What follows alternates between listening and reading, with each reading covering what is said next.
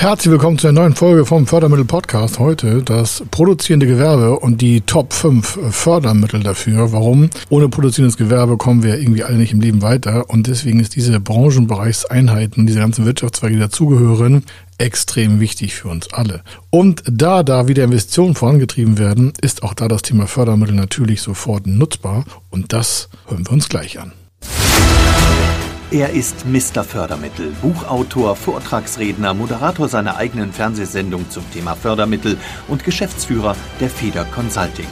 Mit seinem Team berät er kleine, mittlere und große Unternehmen rund um die Themen Fördermittel, Fördergelder und Zuschüsse. In diesem Podcast bekommen Sie wertvolle und entscheidende Informationen, wenn es um die Themen Investitionen, Innovationen und Wachstum in Unternehmen geht. Über 25 Jahre Erfahrung, mehrfache Auszeichnungen als Fördermittelexperte, mehrere Milliarden Euro betreutes Investitionsvolumen und über 11.000 Unternehmensprojekte. Davon können Sie jetzt profitieren. Hier ist der Fördermittel-Podcast mit Kai Schimmelfeder. Produzierendes Gewerbe, was geht A mich das an und B, was habe ich davon und was gehört dazu? Das schauen wir uns mal hier jetzt in einer Auflistung auch an. Und ich spreche dazu ein paar Worte für Sie. Warum? Das produzierende Gewerbe, das ist wahrscheinlich total unsichtbar und trotzdem brauchen wir es am meisten äh, am Tag und in der Nacht. Das fängt ja schon an beim Abbau von äh, Steinen und Erden. Wenn Sie sagen, was sind Erden? Ist das Muttererde? Nein, das sind auch seltene Erden. Das geht aber auch hin äh, bis zum Thema der Produktionsbereiche für die Rohstoffabbaueinheiten. Das heißt also alles, was Sie vielleicht um sich herum haben im Hause, sei es ein Kühlschrank, der muss ja produziert sein, ja genau, oder Backsteine in der Wohnung oder in dem Haus, wo Sie leben, die sind ja auch produziert aus Rohstoffen oder irgendwelche Behälter wie Gläser, das Geschirr ist auch produziert. Ihre Lebensmittel sind produziert, äh, da sind ja auch Rohstoffe drin, die dann zu Lebensmitteln ver- und bearbeitet worden sind. Und so geht das Ganze natürlich Stück für Stück weiter. Produzierendes Gewerbe ist aber auch Energieversorgung und auch das klassische Baugewerbe. Wenn Sie Hochhausbauten sehen, sind da Rohstoffe drin. Das heißt, die Dämmung muss ja irgendwie produziert worden sein. Die Gerüste sind produziert worden. Die Kabel sind produziert worden. Die Lampen sind produziert produziert worden. Und Sie merken, das Ganze um sich herum ist eigentlich viel, viel, viel von dem Thema produzierendes Gewerbe. Und im Detail ist es sogar so, dass die Marmelade auf ihrem Tisch auch das produzierende Gewerbe verursacht hat.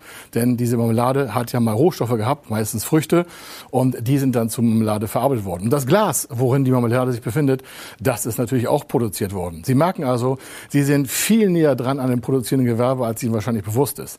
Und die Unternehmen, die diese Sachen produzieren, die sind natürlich förderfähig. Warum? Wenn die Unternehmen keine Förderung bekommen, können sie nicht vielleicht schnell genug wachsen und dann ist irgendwann mal die Marmelade aus oder das Glas ist kaputt und es kommt kein neues, weil keine Produktion hergestellt werden kann.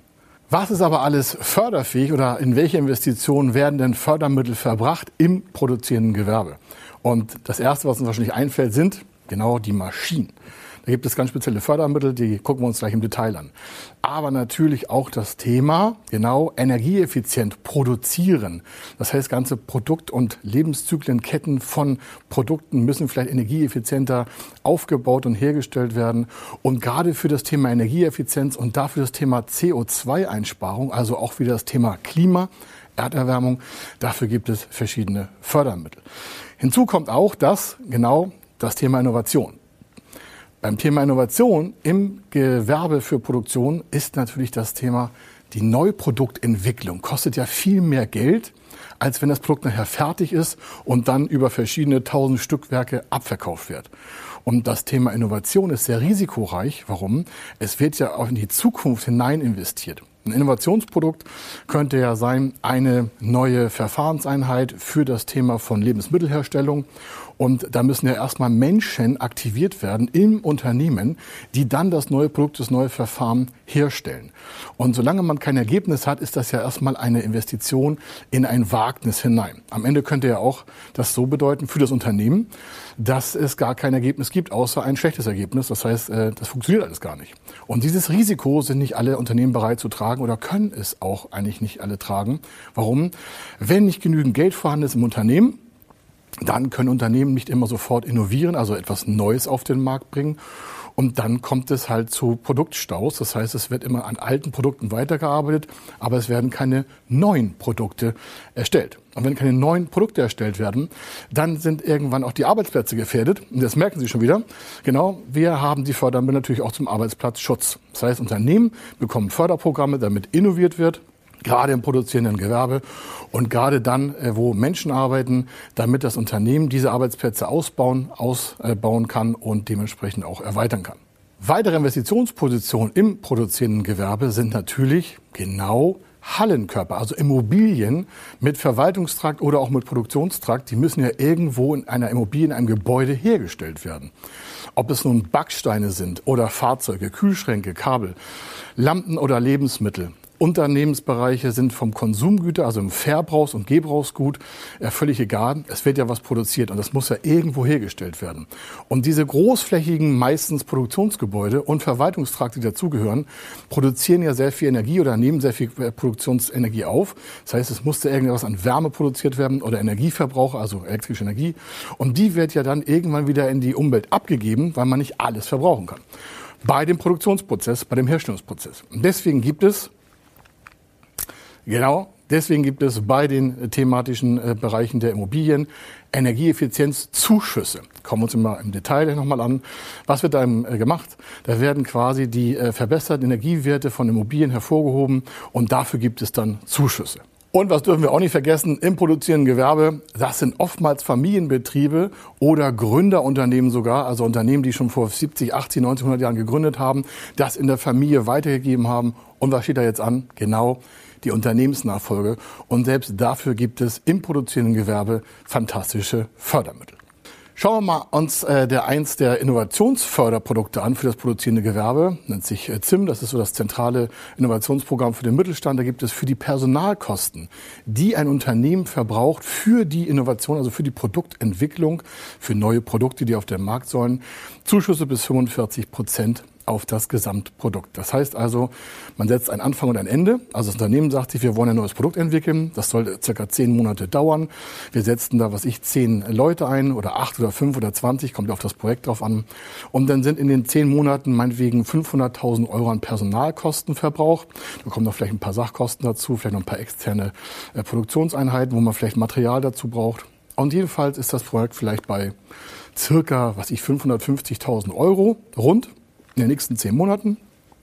Und der Zuschuss wäre hier 247.500 Euro. Warum ist das so exakt? Das ist der maximale Zuschuss für sein Innovationsprojekt. Das heißt, Sie bekommen vom Staat 247.500 Euro 500, also circa 45 Prozent auf die entstandenen Personal-, Sach- und Drittkosten hinzu. Was bedeutet das fürs Unternehmen? Für das Unternehmen bedeutet es Folgendes. Die Personalkosten sind also quasi fast zur Hälfte aus staatlichen Zuschüssen kompensiert. Das wiederum heißt natürlich, dass das Unternehmen viel geschmeidiger das Projekt starten und umsetzen kann, weil quasi jeder zweite Euro in dieses Projekt äh, geführt wird aus den Zuschüssen kommt. Und Zuschüsse sind nicht rückzahlbar.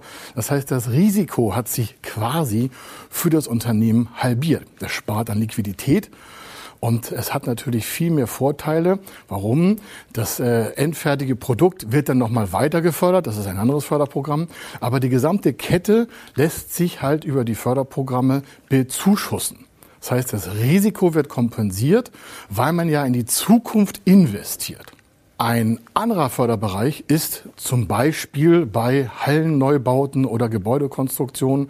Dort gibt es für das produzierende Gewerbe je nach Region in Deutschland, gibt es nicht überall, aber doch in vielen und in den meisten Regionen in Deutschland, sogenannte Zuschüsse aus der Gemeinschaftsaufgabe. Das sind Mittel, die dazu dienen, die Jahresnettoeinkommen aller Mitarbeiter in Deutschland, ähm, nicht von Ihnen oder vom Unternehmen, sondern von im Allgemeinen zu erhöhen. Das heißt, hier wird in regional, also in strukturschwache Gebiete eine besondere Förderung aktiviert als Zuschuss bei Bauten von Immobilien, Verwaltungsgebäude oder auch Produktionsstätten. Und da das meistens sehr kostenintensiv ist, ich mache mal ein Beispiel auf. Stellen Sie vor, Sie bauen eine Halle von, was ich, zwei Millionen Euro, kommt noch ein Verwaltungstrakt von 500 bis 800.000 Euro dazu, noch ein paar andere Kosten, um das Ganze rund zu machen, sagen wir mal drei Millionen Euro. Und äh, es wäre in einem Regionalfördergebiet vielleicht die Möglichkeit auf 30 Prozent Zuschuss dann hat diese drei Millionen Investition eines Unternehmens für vielleicht, was ich, die Marmeladenproduktion oder Kinderwagenproduktion oder was auch immer, 900.000 Euro Zuschuss. Das heißt, die eigentliche Kostenbelastung ist dann nicht mehr drei Millionen und muss irgendwie refinanziert werden, sondern nur noch in Anführungsstrichen circa 2,1 Millionen Euro. 900.000 Euro wäre der Zuschuss bei 30 Prozent auf drei Millionen Euro. Wenn Sie sich fragen, Mensch, warum macht das nicht jeder? Ja, A gibt es nicht über Regionalförderprogramme und B will nicht jeder sofort eine Produktionshalle bauen. Aber das nun mal dahingestellt als Beispiel. Man könnte also 30 Prozent der Investitionskosten als Zuschuss bekommen. Nun ist ja in diesen Gebäuden auch noch was drinne, genau die Produktionsmaschinen. Und die wiederum sind für sich alleine genommen schon ein Investitionsgut. Das heißt, dass die Maschinen zusätzlich, sofern sie denn auch äh, meinetwegen auf die Energieeffizienz abgestellt sind, das heißt, neue Maschinen haben bessere Energieeffizienzwerte, das heißt, sie haben weniger Produktion von CO2 aus Wärme und Strom. Und dementsprechend passiert hier Folgendes. Maschinen, die energieeffizienter gebaut sind und die dann von dem Unternehmen gekauft werden, bekommen einen Zuschuss bis zu 40 Prozent auf die Investitionssumme und da auf den förderfähigen Anteil. Soll heißen, eine Maschine kostet vielleicht zwei Millionen Euro und äh, der energieeffiziente Zuschussanteil ist vielleicht, was ich, 800.000 Euro und davon dann 40 Prozent wären rund 320.000 Euro.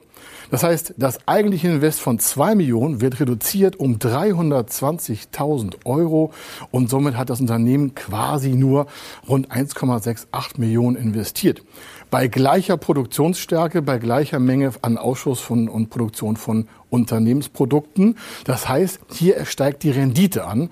Und das ist auch der Vorteil des Ganzen. Das Unternehmen wird sicherer gemacht, die Arbeitsplätze werden genau geschützt, ausgebaut, aufgebaut und es werden vielleicht neue Produkte damit auch in den Markt getrieben.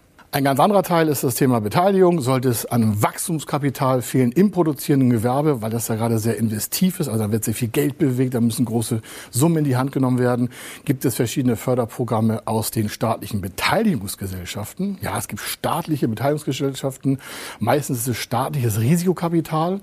Und der Vorteil für die produzierenden Unternehmen und Gewerbe hier in Deutschland ist, dass dort keine Gesellschaftsanteile verkauft werden, sondern es ist eine quasi Kapitalpartnerschaft Wirtschaft auf Zeit, wo die staatlichen Förderprogramme eigenkapitalähnliche Instrumente in das Unternehmen geben, damit das Eigenkapital stärker wird.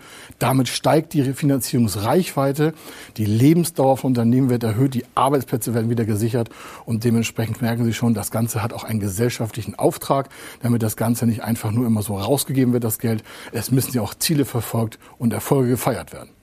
Natürlich braucht es für solche Investitionsvorhaben Planungsunterlagen, Zeitplanung, Geschäftsunterlagenplanung, Finanzierungsplanung, aber auch die Fördermittelplanung. Und wenn Sie wissen wollen, welche Förderprogramme für Ihre geplanten Investitionen möglich sind, was Sie als Unternehmer im produzierenden Gewerbe für Förderchancen nutzen könnten, wenn Sie wüssten, welche es sind, gehen Sie doch einfach auf fördermittel-testen.de. Dort ist ein Formular, da können Sie Ihre geplanten Investitionen eintragen und an uns senden und dann bekommen Sie die Informationen zu den förderfähigen Kosten umgehend an Sie gesendet.